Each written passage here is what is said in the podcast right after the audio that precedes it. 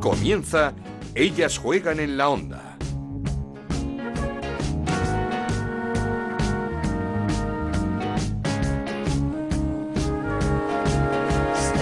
Tal? Bienvenidos una semana más a Ellas Juegan, este podcast que hacemos en Onda Cero para hablar de fútbol femenino. Nos podéis encontrar en ondacero.es y en nuestra cuenta de Twitter en arroba Ellas Juegan OCR. Jornada 30 en la Liga F, jornada podemos decir sin sorpresas. El líder, el Barça, goleó 5-0 al Villarreal con hat-trick de Hansen, que volvía a los terrenos de juego más de cuatro meses después de su lesión y no se le ha notado nada. Qué ganas teníamos de ver a la jugadora más desequilibrante de nuestra liga. A cinco puntos del Barcelona sigue el Real Madrid, que ganó 1-5 a la Lama de Murcia en un partido en el que debutó Linda Caicedo, la joven perla colombiana que ya milita en el cuadro blanco y que dejó muy buena imagen, muy buenas sensaciones. El Alama, por cierto, en puestos de descenso a un punto de la salvación. Y tercero, a cinco puntos del Real Madrid, está el Levante, que ganó 2-4 al Sevilla en un partidazo, uno más de Tatiana Pinto. ¿Qué temporada lleva la portuguesa? En el partidazo de la jornada, victoria del Atlético de Madrid ante la Real Sociedad en San Sebastián, 1-2, con doblete de Allibade y con un Atleti que claramente va más en las últimas jornadas.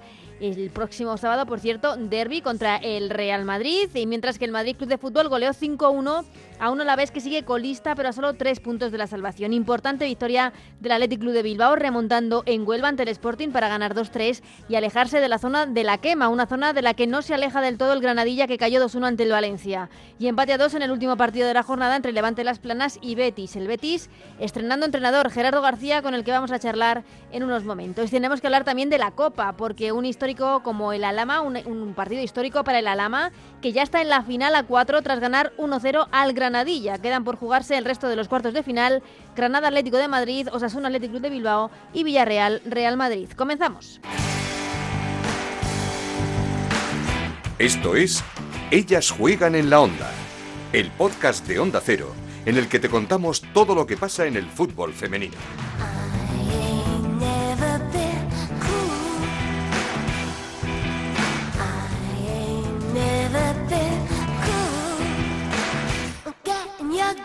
Y lo hacemos con un técnico al que echábamos de menos en la Liga F, porque su EDF, ese primer año del EDF en el máximo nivel de nuestro fútbol, nos dejó un gran sabor de boca. Es Gerardo García, nuevo entrenador del Betis, que asume el cargo para jugar las nueve finales que le quedan al equipo, al conjunto verde y blanco, y no bajar a Primera Federación. Y al que agradecemos la charla porque está algo enfermo, ¿verdad? ¿Qué tal, Gerardo? ¿Cómo estás? Bien, estamos bien. Sí, eh, ¿cómo ha sido tu vuelta a los banquillos del fútbol femenino? ¿Cómo lo has vivido este pasado fin de semana?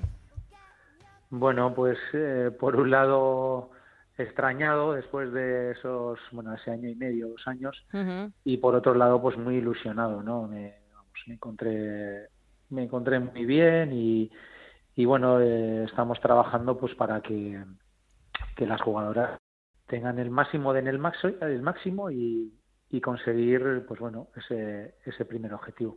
Ahora hablamos de, de ese objetivo del, del, Betis, esa situación en la que está el equipo, pero quería preguntarte también, como has dicho, un año y medio, dos años fuera, eh, ¿cómo vive un entrenador eh, esas etapas eh, en las que no tiene banquillos, se le hacen eternas, piensa, uff, ya salgo de la rueda, esto va a estar cada día más complicado? ¿Cómo, cómo se vive todo esto? que eso, no, no he parado ¿no? en estos en estos años.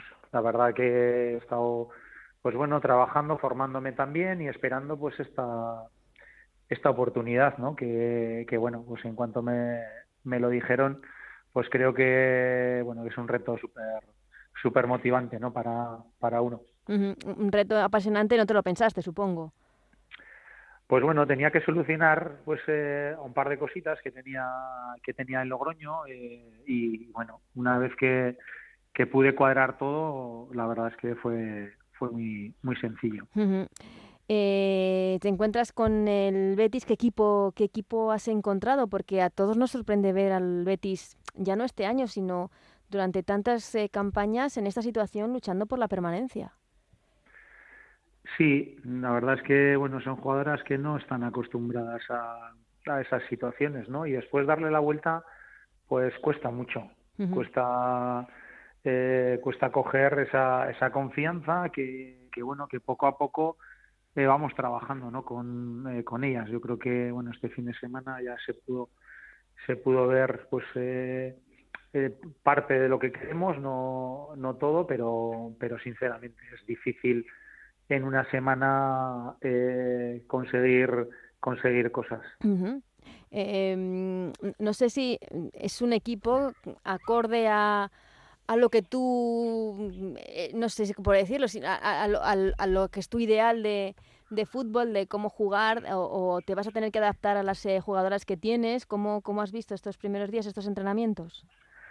A ver, me tengo que adaptar, me tengo que adaptar a, bueno, sobre todo a la situación, me tengo que adaptar a, pues que ahora quedan nueve partidos, eh, y bueno, yo, bueno, tengo, tengo una idea, pero, pero bueno, hay veces que, que se puede y otras veces eh, no se puede, no, no, no puedes, eh, como a principio de temporada, que marcar un estilo, una idea desde el principio, y ahora, pues bueno, lo que piden es resultados, ¿no? Y eso es lo que estamos intentando. Eh, supongo que has estado siguiendo la Liga F en todo momento. estás al tanto de, todos los equipos. Eh, viéndolo desde fuera y ahora estando dentro del, del, Betis, ¿crees que es un problema más anímico que de fútbol o hay un problema de fútbol también? Bueno, yo creo que un poco de todo. Eh, al final, el, el, tema anímico, emocional, eh, eh, se nota se nota mucho no y, bueno yo los primeros días pues sí notaba sí notaba eso que es normal al final estás en una situación que no esperas y bueno tienes que buscar ese eh, ese clic esa tecla pues para para sacarles el, máximo jugo no y estamos en ello. O sea yo estoy estoy súper contento a gusto. Eh, el trato ha sido desde el primer día con una predisposición eh, buenísima al, trabajo, a ayudarse entre, entre todas. Y sí, eso sí lo tengo que recalcar, me he encontrado un vestuario pues muy muy bueno, ¿no? Eh, dices que es eh, jugadoras que no están acostumbradas, que no se esperaba esa situación, pero ya son varias temporadas, ¿no? Sí, hay que hacérselo, hay que hacérselo mirar, ¿no? Yo creo que ya van tres temporadas, una situación parecida, y bueno, pero como te digo yo, no, ahora mismo es, es totalmente diferente, ¿no? Para, para mí, a mí me piden eh, esos resultados de nueve partidos y, y bueno, nos tenemos que centrar en, lo verdaderamente importante, ¿no? Aparte de, de los resultados, pues eh, crear una idea en, en muy poco tiempo. Mm. Eh, el partido del pasado fin de semana frente al Levante Las Planas, ese empate al final conseguido un extremis por el, eh, conjunto catalán. ¿Es un poco lo que le está pasando a este Betis? Eh, porque un resultado, una victoria, le daría un plus de confianza que no llega y, han sido varios partidos en los minutos finales eh, perdiendo puntos. Sí, no, es evidente que, eso hay que, hay que corregirlo. que nos han hecho muchísimos goles en contra y bueno, eh, pero me quedo con el lado positivo, ¿no? El otro día creamos cinco o seis ocasiones claras, eh, creo que el equipo en momentos fue valiente y, y, bueno, a pesar de la segunda parte, pues que, que sí te meten un poquito más en tu campo, no nos generaron muchas, muchas situaciones de peligro y sí es verdad que, que bueno, una, una jugada pues... Eh, pues no bien no bien defendida pues nos cuesta y después bueno muy bien ejecutada por por Maripaz. O sea que al final también el rival juega, tiene calidad y, bueno, pero en líneas generales eh, contento. Ojalá hubiésemos conseguido esos tres puntos que la semana hubiese sido diferente, eso lo, mm. tengo, lo tengo muy claro. La verdad es que Maripaz, Bestia Negra, marcó en la ida y en la vuelta a su ex equipo, la motivación de la ex eh, jugadora de, de un equipo, ¿no? También. Sí, sí, además, bueno, creo que no ha hecho muchos goles, eh, creo que ha hecho seis goles, pero tres de ellos los ha hecho eh, contra, contra nosotras. Y la próxima semana, el próximo fin de semana, eh, partidazo frente a la Real Sociedad, que no está en su mejor momento, pero que es un, es un equipo absolutamente consolidado en nuestra liga. Sí, la Real el año pasado hizo una temporada brillante. este año, pues bueno, porque al final se equilibran eh, mucho ¿no? las, las plantillas y, no es fácil. Y después, bueno, pues es lo que has dicho tú, ¿no? Son, eh, son de rachas. Eh, si consigues eh, un par de resultados positivos, pues te pones en una situación muy cómoda y si arrastras esos resultados negativos, pues, pues te, cuesta, te cuesta un poquito salir de, esas situaciones. Mm. a la afición del Betis que le decimos que esto se va a conseguir, ¿no? sí, hombre, para eso yo he venido a ver, he venido pues para para intentar cambiar la dinámica y pero bueno eh, eh, esto es como todo yo puedo tener mucha muchas ganas mucha ilusión pero al final las que juegan son ellas. Yo intentaré eh, bueno dotarles herramientas pues para que ellas tengan su mejor versión. Ese es mi, mi objetivo. Yo creo que si están en su mejor versión pues vamos a ver eh, resultados diferentes. Es que hay, mucha calidad en ese, en ese vestuario. O sea, no, sé cómo estás viendo los entrenamientos estas semanas que llevas al frente del equipo, pero es que están jugadoras como Ángela Sosa de lo mejorcito de nuestra liga. Sí, es cierto, es cierto. Y bueno, y más, y más jugadoras que tienen mucho nivel. Lo que pasa que, bueno, pues no están... Eh, por la situación del, del equipo, pues te contagias y necesitamos no de Ángela Sosa necesitamos de, de, las demás no centrar solo la eh, el juego eh, sobre todo ofensivo en una jugadora no yo creo que, que hay jugadoras que en esa que en esa posición eh, nos pueden hacer mucho como Sosa como Grace como Rosita y, y bueno tenemos que intentar aprovechar esas virtudes que tiene el equipo y después la ilusión que tienen las, las jugadoras más jóvenes. ¿no? Eh, en este año y medio, dos años que, que, llevas fuera, desde aquel maravilloso EDF, esa maravillosa primera temporada del EDF en, en la liga, y en la que por, aquel entonces la Liga Iberdrola, que siempre recordaremos, ese primer año del EDF, ¿ha cambiado mucho esta liga? ¿La has visto muchas, eh, la has visto muy cambiada? ¿La, ¿La has encontrado muy cambiada? No, yo creo que va evolucionando año año, año a año. Yo creo que, que bueno, los, los, eh, los equipos están más equilibrados. Y bueno, también es verdad que hay diferencia entre los de, los de arriba y la parte media y parte baja, pero yo noto, noto mucho nivel, ¿no? Y eso es, ese es un mérito de, de las jugadoras supongo de las jugadoras y de los clubes que están apostando también por ello, porque todos estos éxitos eh, que tienen eh, la mayor proyección en Alexia Putellas, en esos dos balones de oro, en esos dos eh, premios de BES, es por el trabajo que se está haciendo en, en, los clubes, en todos los clubes, al fin y al cabo. Sí, porque se le da más, más importancia ¿no? al, al fútbol. Bueno, a mí no me gusta distinguir ¿no? de fútbol femenino o fútbol masculino porque, porque he entrenado a los dos y y bueno, para mí es fútbol. Evidentemente hay cosas que pues eh, son, son diferentes, sobre todo el, ritmo, pero bueno, ves equipos con, con una idea eh, muy buena y, creo que, que, bueno hay que seguir potenciando ¿no? este, eh, esta liga. Mm. ¿El Barça sigue un escaloncito por encima del resto? No, eso es, es un equipo, bueno, es muy difícil, muy difícil combatir con muchos recursos, con mucho presupuesto, que también eso, eso se nota. Y bueno, son jugadoras, mmm, jugadoras top, o sea, son eh, jugadoras que marcan diferencias en, en todas las posiciones, ¿no? Ya no en la parte ofensiva.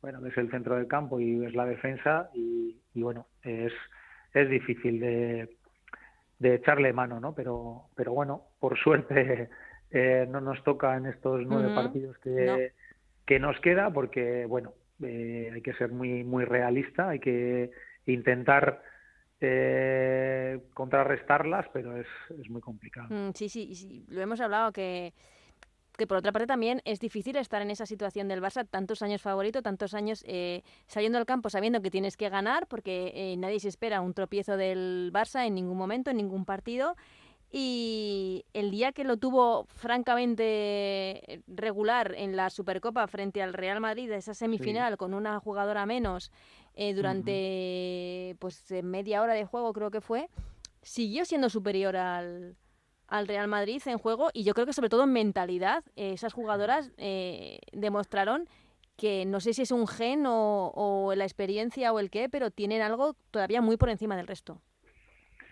para mí la palabra que se acerca un poquito más a lo que están consiguiendo es hambre. Ya. Hambre, pero después de tantos años ganando, claro. Por eso, por eso te digo que, que por eso es, es, es complicado mantener ese, ese nivel durante tantos tanto tiempo, ¿no? Porque eso es como todo. Cuando consigues ligas, cuando consigues champion, eh, llega un, momento que, bueno, el cuerpo se relaja, ¿no? Por, por eso, ¿no? Por, por la situación, porque te ves muy superior Y, bueno, ellas han mantenido ese nivel. Yo creo que les ha venido también muy bien eh, la inclusión del, del, Real Madrid, pues para que cada año... Una motivación eh, más. Claro, se supera en, en, plantilla y claro, ellas han visto que, que, bueno, que cada vez están más cerca, que pero aún así, como dices tú, ¿no? Eh, situaciones con una jugadora menos y que sigan siendo superiores, pues es de, es de, alabar. Pues Gerardo, te agradecemos y no sabes cómo esta charla porque sabemos que, que estás regular, que tienes que cuidarte. Te deseamos eh, que te mejores lo antes posible porque este fin de semana hay un partido importante y toda la suerte en estos nueve encuentros que tienes, estas nueve finales con el Betis. Mucha suerte, Gerardo. Muchas gracias a vosotras.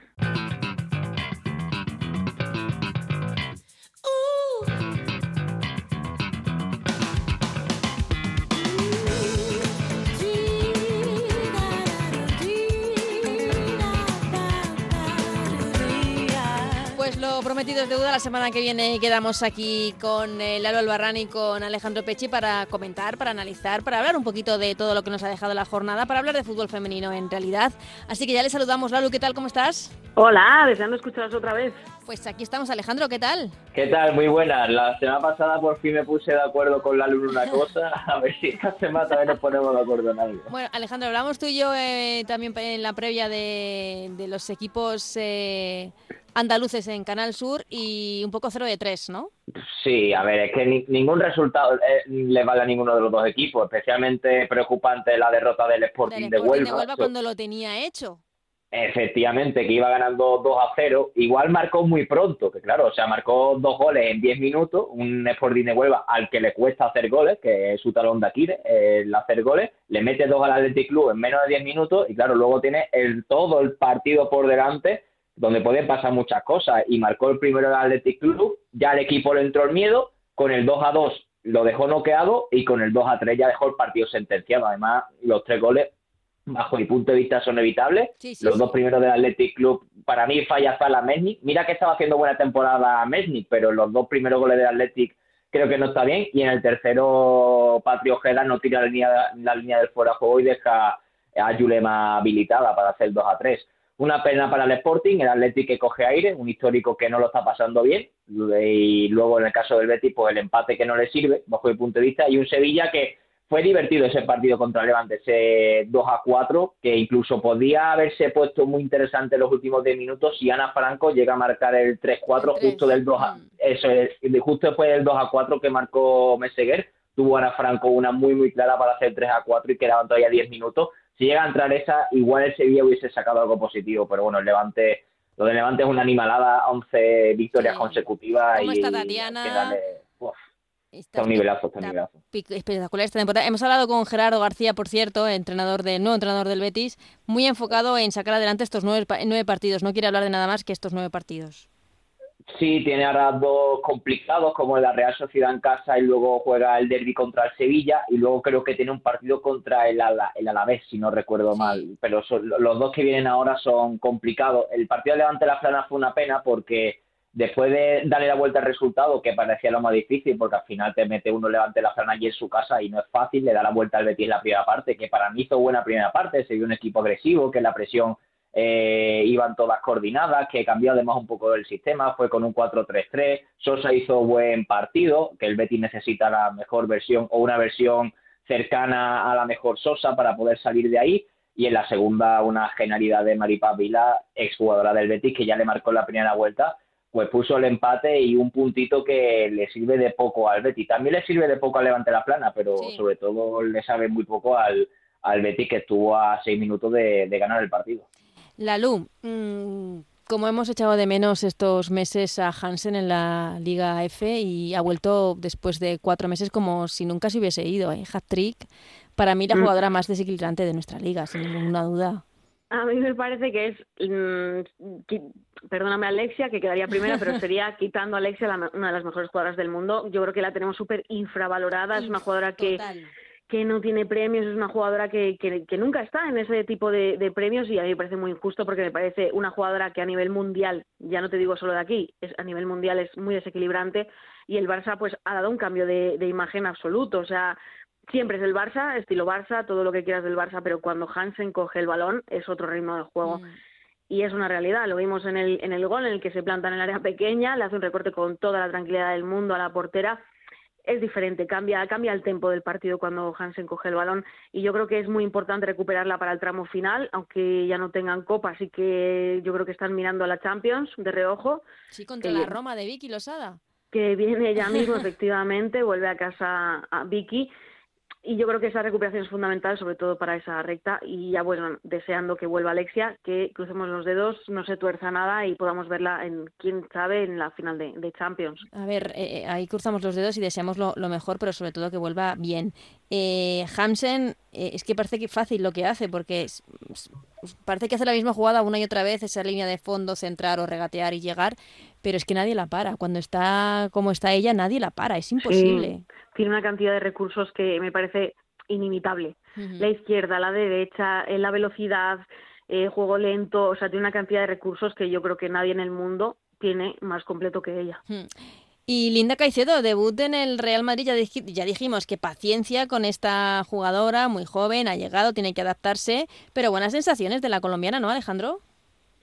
Sí, sí, mira, antes de, comentarte eso te decía que después de los partidos del Betis, el que tiene es el Villarreal, no el Alavés, que sabía que era uno de esas zonas de comprometida, pero no es el Alavés, es el Villarreal. Y con el tema de, Linda, a mí me gustó mucho los minutos que vi de, ella contra el, el Alama. Además se vio, sí, se vio una jugada además que tenía muy claras las cosas dentro del campo. Ya el primer balón que toca, cómo, de, cómo habilita el primer toque a Naikari, ya eso te dice que es una jugadora que tiene talento y que dentro del terreno de juego se desempeña muy bien. Hay muchas veces que cuando vienen jugadoras de fuera, también jóvenes, oye, pues a lo mejor da un poquillo de respeto, ¿no? Ponerte la camiseta del Real Madrid debutar. Eh, a ella no le pesó para nada. Yo vi cuatro, los cuatro o cinco balones que tocó Linda, uno estuvo a punto de marcar en un mano, o sea, en una mano a mano, que lo, que lo echó un poquito fuera. Eh, luego puso ese balón al primer toque y luego hizo dos o tres jugadas por la banda donde se vio que es una jugadora que tiene calidad, y que es futbolista, es que tú la ves mm. corriendo, tú le ves los gestos que tiene y, te das cuenta que es una futbolista, que tiene gestos de, de futbolista, de futbolista, de buena futbolista y tengo mm. muchas ganas de seguir viéndola y de, y de seguir viendo su paso en la, en la Liga Española porque, porque promete, promete Linda Caicedo. Eh, es que además una jugadora así le viene muy bien al Real Madrid que es cierto que a veces hemos criticado un poco a Marrategui Toril en sus planteamientos. Sí, sí, hay veces que el Madrid pues muchas veces ha ganado con lo justo, ¿no? Que te marca un gol y luego pues ya con eso sobrevive el partido. Sobre todo en planteamientos entre Barça o, en Europa, en Champions, eh, un equipo que quizá podía mm, pues competir de tú a tú ya con otros equipos y creérselo un poquito más. Sí, sí, al final los partidos contra el Barcelona, el Barcelona pues es un super equipo. Es verdad que el partido que se jugó en el Alfredo Di Stéfano a mí me dejó frío eh, cómo salió el Madrid, que yo pensaba que el Madrid iba a salir eh, con un nivel competitivo mucho más alto y no fue así, sino que fue a verlas venir en el Di Stefano. ¿Y en la Supercopa con uno más? Eh, también, en la, en la Supercopa. En la Supercopa, verdad que hubo una jugada clave en la que Atenea tiene mm. el, el, gol para mandar el partido a. O sea, para llevarse la eliminatoria y justo después llega el gol del Barça y después llega el penalti. Que es que esa jugada era la, la clave del partido. Pero sí es que al final, incluso el Barça con 10 futbolistas tiene mejor plantilla que, el Real Madrid, pero claro, echamos de menos ese colmillo, ese colmillo de, equipo grande, de equipo grande de que cuele la sangre que va por ella, y eso yo eché de menos en Real Madrid en ese momento en la, en la Supercopa. En Champions también, aunque en Champions es verdad que se está adaptando a esos escenarios de jugar a lo mejor en el Parque de los Príncipes, de jugar en estadio grande contra clubes que ya están hechos en Europa. Al final en Europa eh, todavía tiene que, madurar un poco porque, claro, no son los mismos rivales los que te encuentran en España que en Europa. Y, eh, y, el Barça ahora mismo está, digamos, años luz del Madrid, pero yo lo que estoy viendo es que el equipo está cogiendo cada vez más regularidad, que el, sobre todo el fondo de armario de la plantilla es más amplio y que es un equipo que va paso a paso. Es decir, que cada temporada mejora un poquito. Y yo creo que que va, que va en el camino, ¿no? Al final fortaleciendo el proyecto para llegar a consolidarse entre los grandes de Europa.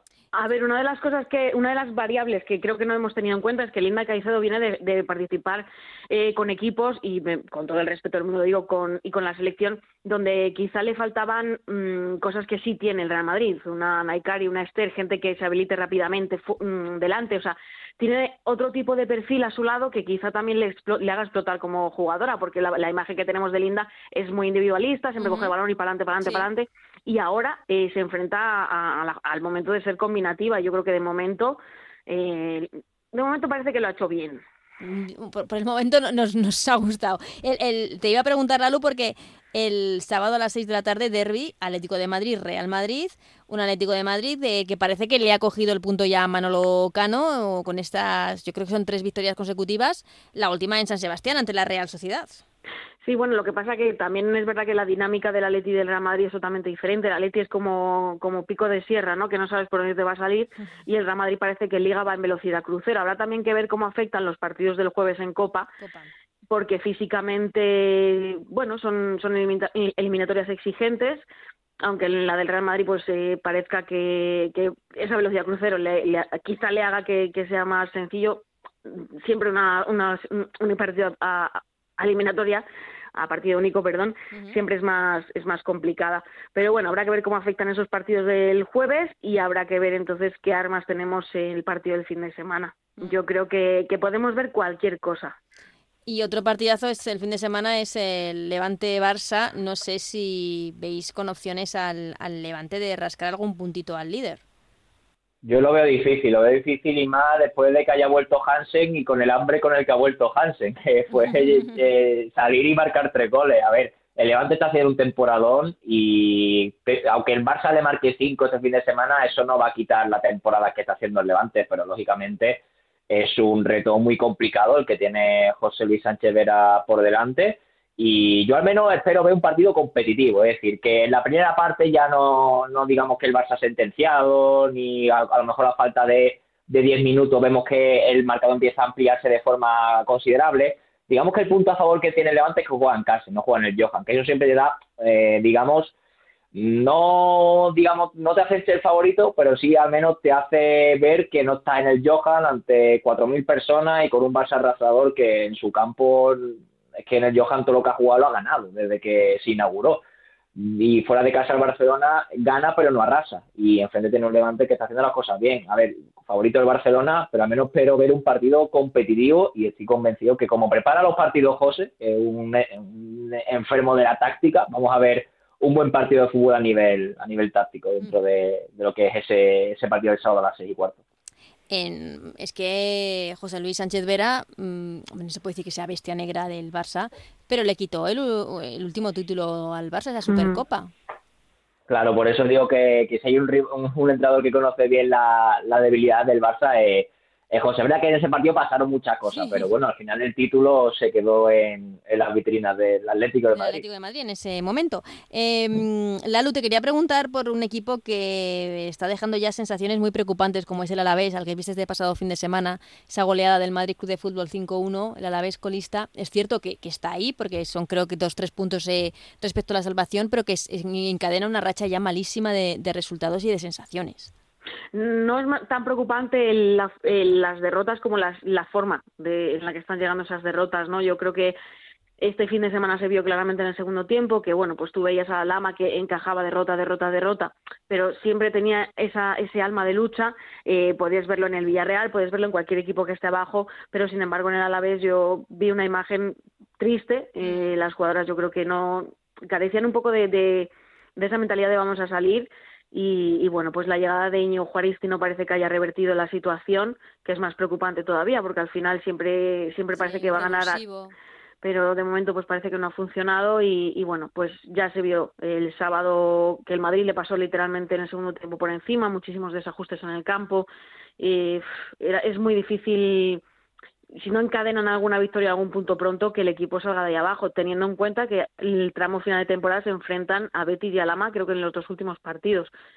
Habrá que ver si llegan todavía con vida ahí, pero bueno, de momento parece que las sensaciones que dejan en el campo es de, equipo abatido, de equipo al que no le salen las cosas, de que no tiene confianza y es muy difícil la situación que tienen ahora porque juegan contra la clasificación, contra los rivales y contra su propia ansiedad, que es mucho más complicada. Mm. y además algo también eh, para, para señalar de la vez es que ha perdido contra sus rivales directos. ha perdido contra el Levante La Plana, ha perdido contra Villarreal, el, Sporting creo que, empató en, en, la milla. O sea que le ha ganado al Valencia, le ha ganado al Sevilla, pero contra los rivales directos no ha sacado puntos. Es, que iba a decir que, estábamos hablando de esos partidazos de, esta próxima jornada, perdón, en, en, la parte de la clasificación, pero ojo, porque tenemos un Alavés Sporting de Huelva y un Villarreal Alama también este fin de semana. Son partidos que van a decidir cosas. Queda mucho, pero es verdad que, que bueno, que pese a, luego a que habrá Mendizorroza frente al Atlético de Madrid en un par de semanas, yo creo que el equipo ahora mismo lo que menos está pensando es en Mendizorroza, ¿no? Yo creo que ahora mismo la ilusión es, que no, yo vi un equipo que que daba ganas de abrazarlo, ¿no? En plan, pues bueno... Un cariño, ¿no? Darle un cariño.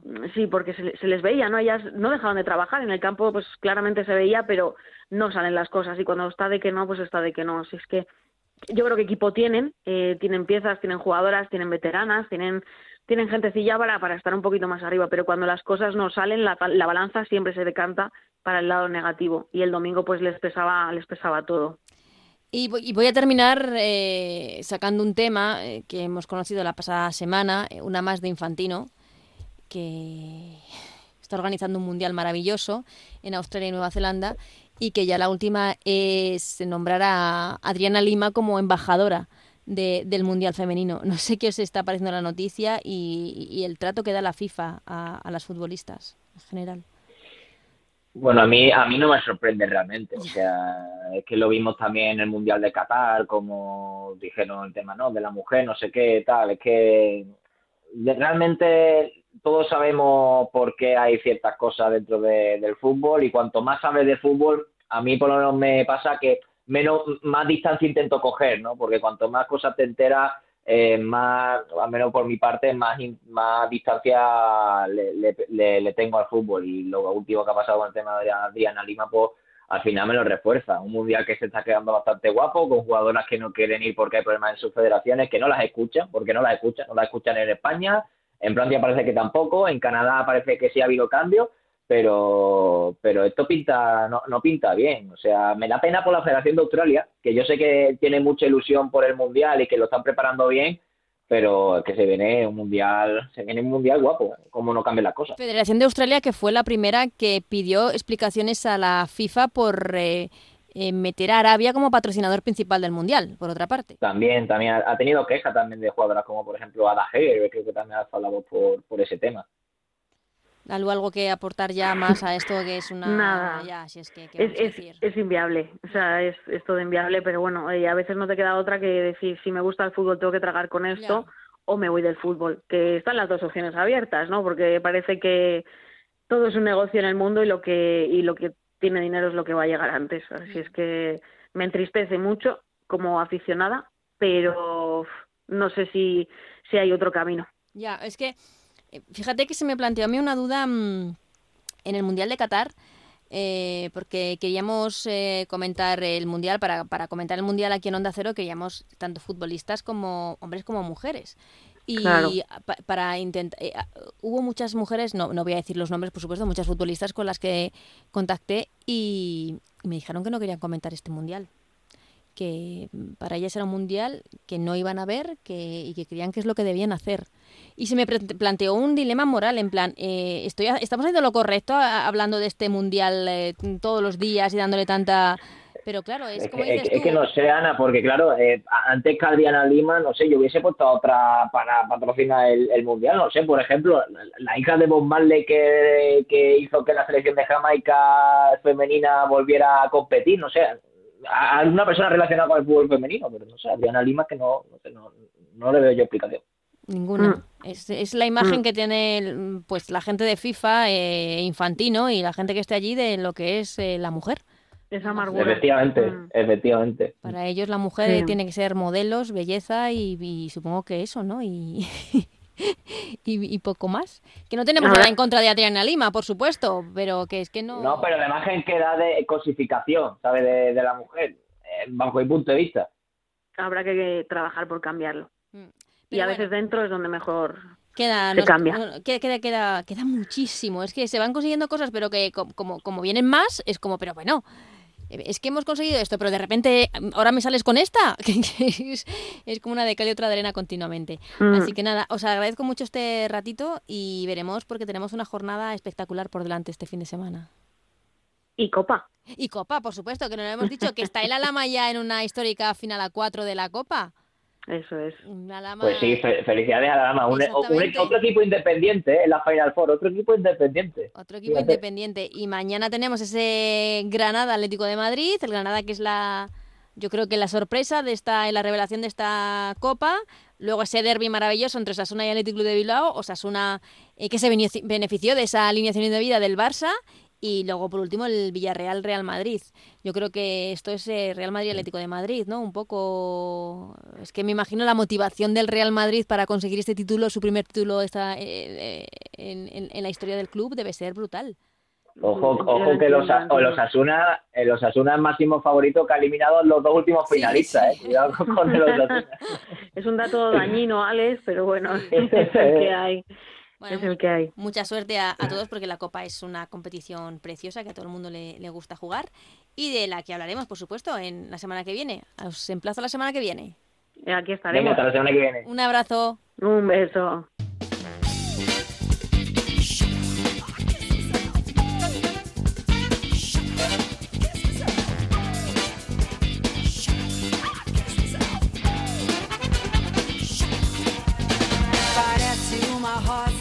Hasta aquí el Ellas Juegan de esta semana, volveremos la semana que viene, pero antes os recuerdo el menú porque hay mucho partido, Copa primero y después Liga. Hoy mismo, hoy miércoles a las 9 eh, de la noche, en partido de cuartos de final de la Copa de la Reina, el Granada, la sorpresa, recibe al Atlético de Madrid. Mañana jueves también otros dos partidos de cuartos de final de esta Copa de la Reina. A las seis y media el derbi entre Sasuna y Atlético de Bilbao. Y a las 9 el Villarreal, Real Madrid. De la Liga se jugará la jornada 31 entre el sábado y el domingo, jornada importante tanto por arriba como por abajo. El sábado a las 12 del mediodía un interesantísimo a la vez Sporting de Huelva por la parte baja de la clasificación. A la misma hora el Levante Las Planas recibe al Sevilla. A las 4 de la tarde el Betis, ese partido del que hemos hablado junto con Gerardo García, recibe a la Real Sociedad. Y a las 6 y cuarto partidazo, tercero contra primero, Levante Barça. El domingo, cuatro partidos más. A las 12 del mediodía, Athletic Club de Bilbao, Valencia y Villarreal Alama. Este partido también importantísimo por la parte baja de la clasificación. A las 3, Granadilla, Madrid Club de Fútbol. Y a las 6, el domingo a las 6, el derby entre el Atlético de Madrid y el Real Madrid. De todo ello hablamos la semana que viene aquí. En ellas juegan. Que seáis muy felices hasta entonces. Adiós.